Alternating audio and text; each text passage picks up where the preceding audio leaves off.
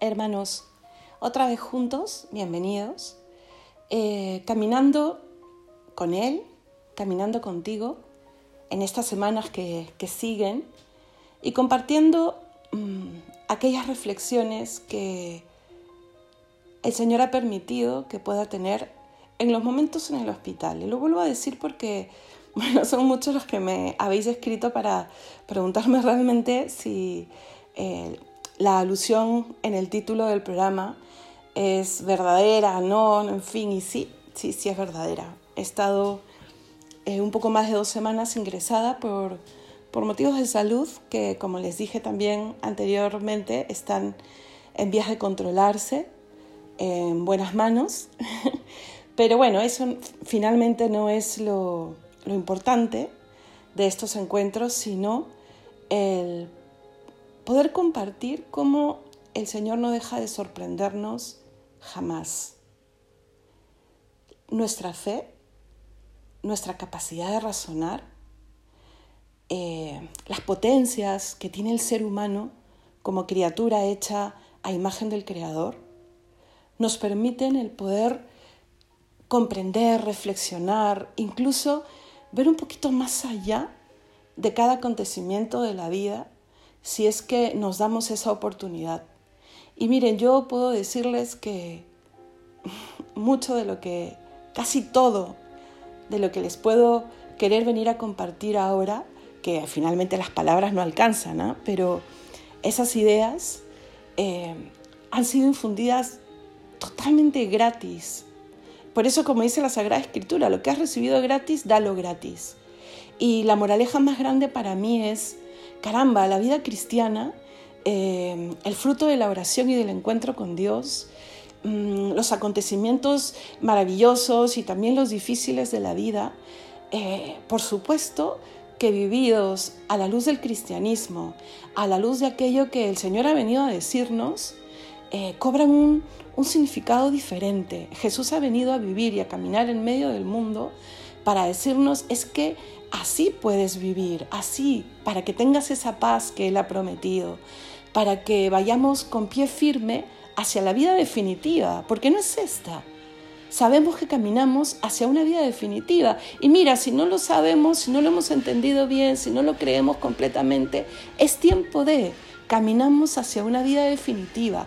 No es esta. Y gracias a Dios que no es esta, porque esta está llena de vaivenes que que pueden llegar incluso a tambalear la barca de nuestra vida.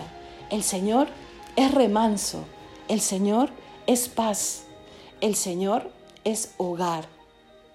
Y cuando estamos con Él, todas estas cosas nos las llevamos allá donde vamos.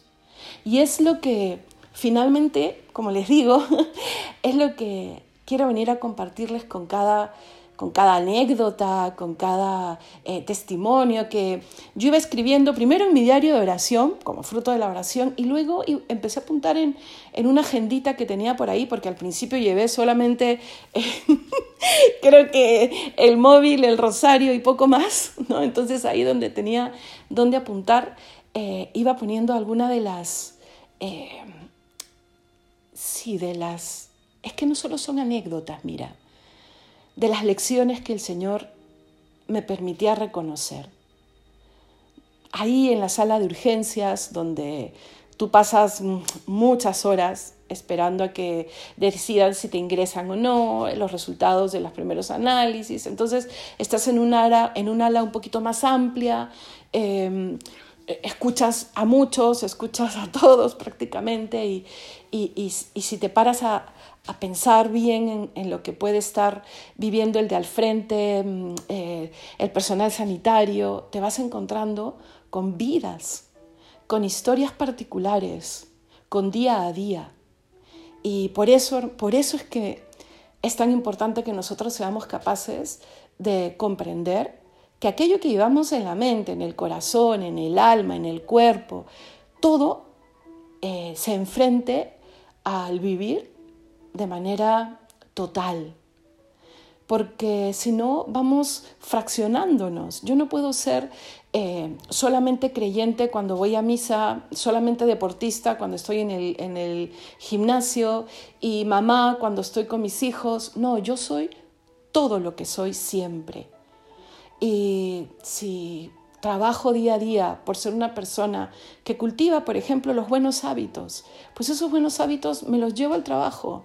O si eh, estoy sacando físico para correr tal maratón, pues ese físico también me ayudará a enfrentar el dolor en el momento de la enfermedad.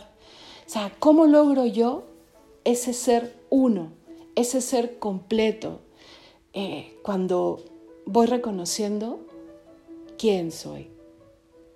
¿Por qué estoy aquí? ¿Qué propósito tengo? ¿Quién pensó en mí para que existiese? ¿Quién me espera cuando acabe esta existencia? quienes eh, em, viven, bajo la, viven también condicionados con mi propia existencia, mi prójimo más cercano. Porque definitivamente las personas con las que yo vivo, eh, claro que se condicionan de alguna manera con mi carácter, con mi toma de decisiones, con el estado de ánimo con el que empiezo o termino el día. O sea, son cosas que uno tiene que, saber reflexionar, saber evaluar y con todo esto y sobre todo, queriendo ser una mejor persona cada día, lanzarse a la conquista de uno mismo y lanzarse a la conquista de la consecución de aquella meta, aquel propósito con el que ha querido Dios marcar nuestra vida. Miren, y no les voy a negar que en estos audios estoy más nerviosa que nunca. No sé si yo creo que sí lo han notado, más de uno. Empecé con la introducción tartamudeando más que nunca, ahora mismo, eh, por, eso, por eso seguramente no voy a hilar siempre con una lógica muy lógica. Creo que cuando te toca hablar directamente de lo que te ha tocado vivir o, eh, se torna un poco más difícil, por lo menos para mí, el verbalizar algunas cosas, pero, pero bueno, si, si es parte también de quererles, y sobre todo, ¿no? Demostrar cómo nos quiere Dios y de qué se trata el vivir, que venga y que sea, ¿vale? Entonces, miren, y empezando con las dificultades que, que uno tiene que afrontar, ¿no? Uno de los, de, de los sentimientos, sí, porque no hay que tener miedo de hablar de los sentimientos, pero no solamente como sentimientos, sino como realidad que me embargaban, sobre todo los primeros días, era el miedo. ¿no? Eh, bueno, creo que es uno de los sentimientos que más nos hermanan a los seres humanos. ¿no? Fue la primera consecuencia eh, eh, notoria del primer pecado, que está bien narrado en el Génesis. ¿no? El ser humano se esconde después de haber ofendido a Dios. Tuve miedo de ti y por eso me escondí. ¿no? Dijeron eh, dijo Adán y, luego Eva, ¿no? Eh, ¿Y por qué? Sí, yo no, ahora pensándolo bien, ¿no? No entendía bien, no veía claro qué cosa eh, podía salir de, de, todo ese jaleo, ¿no? Que es el tener que, caramba, ir al médico, en fin, sin entrar en los detalles, implicaba pues un cambio eh, de, lo establecido en el día. ¿no? Ese día amaneció y jamás me imaginé que, tendríamos, que tendría que armar ese jaleo. Entonces, claro, y cuando tú no entiendes y cuando tú no ves claro y si a eso le sumas incomodidad física, eh, la soberbia empieza a querer llevar la voz cantante. ¿No? Y disfrazada, se lo digo directamente, disfrazada de, uy, no quiero eh, incomodar, no quiero molestar. Sí, seguramente había también eso, ¿no? Uno no quiere molestar, uno no quiere incomodar, pero finalmente porque mm, pasa que nadie quiere que su debilidad eh, salga a relucir, ¿no? Em, y sí, el miedo eh, me hacía pues olvidar seguramente lo que muy temprano en la oración le había prometido al Señor, porque así salimos todos, ¿sí o no? Cuando tenemos un buen día, eh, cuando tenemos buenos propósitos, como la dieta de los lunes, ¿no? Que tú empiezas llenas de, ganas y, que sí, que sí vas a poder, o, el lunes vas al gimnasio y, el día empezó muy bien porque tienes el horario bien establecido, pero apenas se cruza una dificultad, todos esos eh, buenos pensamientos que estuvieron alimentados de, que todo iba bien, empieza a trastocarse, ¿no? Y ahí es donde tiene que salir a mm, regir ¿no? tu vida, o sea, lo más profundo, lo central, el espíritu, ¿no? Tiene que tomar las riendas y decir, caramba, a ver, no eres solamente eh, una persona que siente, no eres solamente una persona que se enfada, no eres solamente un cuerpo enfermo, eres un todo y tu mente tiene que pensar, tiene que razonar y tu voluntad tiene que poder secundar aquel buen razonamiento. Y sobre todo, tu espíritu tiene que entrar en sintonía con el Espíritu de Dios, que es el único que va a poder decirte, sí, todo lo puedes y aquí estoy yo para confortarte. Entonces se me vino el salmo que había meditado unos días anteriores, ¿no? El Salmo 27, sobre todo en el versículo 8, que dice, buscad mi rostro. Sí, tu rostro buscaré, Señor. Por eso, chicos, eh, la fe busca encarnarse en nuestras vidas. Y esa es la maravilla eh, de, el amor de Dios que quiere ir haciéndose vida en nuestras vidas. Eso es madurar. Eso es crecer. Mira, tú vas al cole a aprender mm, las matemáticas y tú dices, ¿para qué te van a servir las matemáticas? Cuando creces, te das cuenta que no puede haber vida sin números prácticamente. Hasta para, para los, los que somos más negados en los números, te das cuenta que los necesitas para un mínimo presupuesto de manejo de casa. Pues es lo mismo, tú vas aprendiendo que esto es lo bueno, esto es lo malo, que, que así hay que afrontar las dificultades y así no, que esto puede pasar cuando tienes, cuando el dolor sube o cuando eh, la tensión sube o cuando mm, el miedo sube, ¿no? O sea, todo eso teórico o eso que leíste o eso que aprendiste, en algún momento se va transformar en, en espada de vida, ¿no? que tengas en las manos para luchar con una dificultad concreta o para conquistar un, nuevo hito concreto en tu vida. Y es ahí donde se pone a prueba. Se pone a prueba nuestra madurez. Se pone a prueba nuestro crecimiento. Se pone a prueba el que cada acontecimiento de tu vida pasada haya ido forjando una persona mejor. Por eso, ¿cómo estás? hoy día? ¿Buscas su rostro? ¿Y cómo busco yo el rostro de Dios? Es más, ¿cómo es el rostro de Dios? A Dios nadie le ha visto jamás, dice el Evangelio, dijo el mismo Cristo, solo el Hijo, solo el Verbo. Entonces, eh, el rostro de Dios que nosotros podemos reconocer es Cristo. Es Cristo su vida, su muerte, su resurrección presente entre nosotros, sacramentalmente y espiritualmente. Y también le reconocemos en el prójimo. Y claro que Él lo ha dicho. Y miren, hay una bienaventuranza, que seguro volveré muchas veces a ella, ¿vale? Pero me llena de esperanza porque en este buscar su rostro para poder comprender, para poder tener las fuerzas necesarias, para poder emprender lo que uno necesita, uno dice, ¿dónde estás, Señor? ¿Dónde? ¿Cómo te reconozco? ¿Cómo puedo sacar fuerzas en estos momentos? ¿Cómo? Y no estoy hablando solamente del momento del hospital, no estoy hablando solo de mí.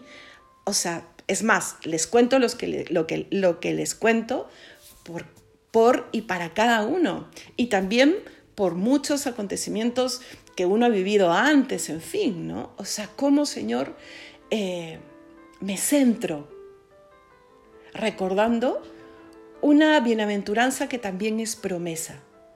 Bienaventurados los limpios, ¿qué más dice? De corazón, porque ellos verán a Dios. Y ese verán a Dios en su, en su traducción más fidedigna, no solamente es eh, futuro pensando en un futuro escatológico. Por supuesto que sí, ¿no? Que, digamos, eh, si queremos hablar en absolutos, sí, le veremos tal cual es cuando estemos frente al trono de Dios. Pero también es un futuro casi casi inmediato, que depende de ti que sea presente ya. ¿A qué me refiero? Limpio tu corazón, purificado con la gracia del sacramento de la confesión, em, reconciliado con Dios y lleno de, su gracia santificante, estamos listos, estamos con, como con las gafas de Dios para poder reconocerle mejor en cada acontecimiento. Sí, está detrás de esto que está sucediendo. Sí, está ahí presente incluso en esa persona que ahora se me puede presentar como antipática, ¿no? O detrás de, de, de tal o cual o cual cosa. Ahí estás tú, Señor. Detrás de este momento de soledad, detrás de este desconcierto. Ahí estás tú, Señor. Y miren lo que dice el Evangelio de Mateo cuando habla de esta bienaventuranza. En el capítulo 5 tú encuentras todo el sermón de la montaña y ahí empieza con las bienaventuranzas. Pero es un sermón precioso, ¿no? Todo completo. Pero cuando él dice, los limpios de corazón verán a Dios. ¡Wow! Dos ideas fundamentales. Limpio de corazón. Entonces, ¿qué hago, hermanas? Tendría pues, que tener un confesor al lado para poder tener esa lucidez. Primero, procura siempre estar en gracia de Dios. Siempre se irán eh, pegando ese polvillo del pecado venial, de las imperfecciones, y tenemos que luchar todos los días contra, contra... Cuando hablo de imperfecciones hablo de esas faltas que uno puede decir pequeñas, pero que están muy vinculadas a nuestro carácter, a nuestras impaciencias, por ejemplo, etcétera, etcétera, que uno, que uno también tiene que ir purificando poco a poco, ¿no? Pero no, pero es más que eso, ¿no? Me refiero a en ese momento, yo te digo, ¿no? ¿Qué cosa me ayudó? Por, en ese momento, por ejemplo, concreto, ¿vale? O sea, estaba sola, ¿no? Eh, la cortina, bueno, corrida, pero tenía a mi izquierda a una persona ya muy mayorcilla, ¿no? Tenía al frente, había otra persona, era, pues imagínate una urgencia, ¿no? Todo bien puestecito, pero serían, pues no sé, como seis, seis boxes, ¿no? no mm, creo que se llaman, se llaman así. Em, y bueno, cerré los ojos y le decía, no, Señor, yo, yo quiero reconocerte en este momento, quiero poder eh, vivir contigo lo que, lo que me va a tocar vivir, porque claro, ya cuando has pasado por algo parecido sabes, ¿no? Sabes que viene la, la, sí, pues la, la incomodidad de, de lo propio de estar, como les decía la primera vez, fuera de casa, ¿no? Fuera de tu contexto, fuera de tu, de tu control, sobre todo para quienes solemos querer ser muy controladores.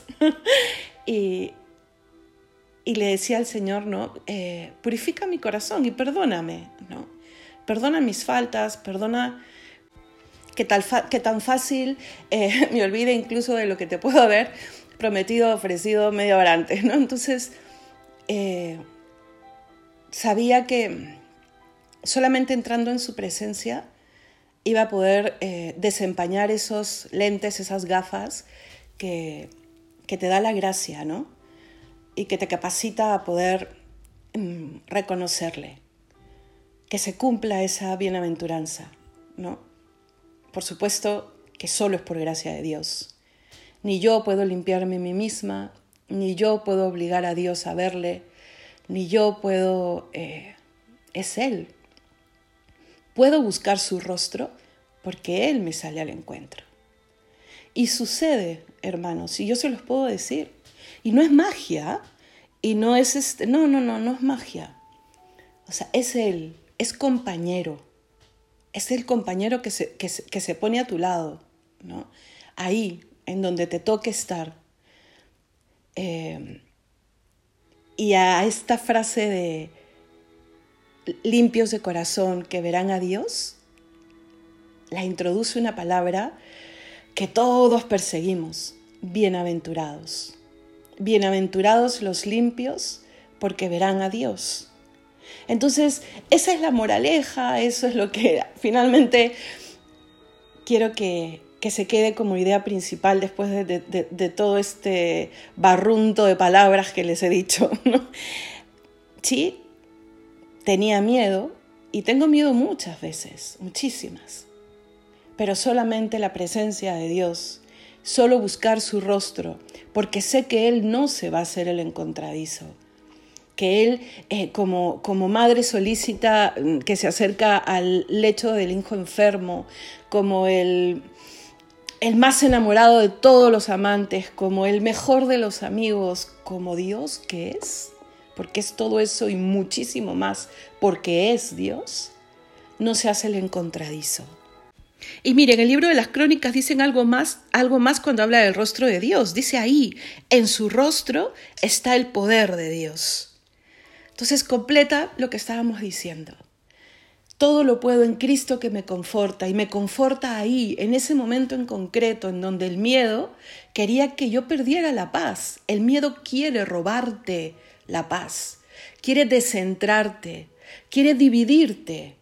No, pero no, o sea, el Señor que tiene el poder quiere que te encuentres contigo mismo y con Él también en los momentos de dificultad, pero también en los momentos normalitos y ordinarios de cada día, como hoy, en este momento que estás viviendo, o en el que acababas de vivir, o en los 30 minutos que siguen. Ahí está, ahí busca su rostro, ahí estarás íntegro y puedes ser una persona que Mm, sea de los mejores administradores de los talentos y las gracias con el que Dios te ha armado para vivir en esta vida. Busca su rostro y su rostro es su Hijo y su Hijo es la fortaleza y es el sendero. Buscarle que implica por supuesto apartarse de los malos caminos. Él nos escuchará desde los cielos y estando muy cerca, perdonará nuestros pecados y nos sanará como dice el Antiguo Testamento. Imagínate qué claro lo deja sobre todo en el Nuevo Testamento. Yo soy el camino, la verdad y la vida. Entonces, con resolución firme y clara, busquemos su rostro. Porque no quiero tener miedo, porque sé que tendré miedo. Otra vez, sí, pero sé cuál es la espada, sé cuál es la medicina. Como dice el himno, pues busco, debo encontrar, pues llamo, débenme abrir, pues pido, me deben dar, pues amo, me debe amar. Está Él ahí, esperándote. Así que, como dice nuestro querido San Juan Pablo II, y nos lo debe estar diciendo desde el cielo, no tengáis miedo. Está ahí Jesucristo, esperando abrirte la puerta de su corazón.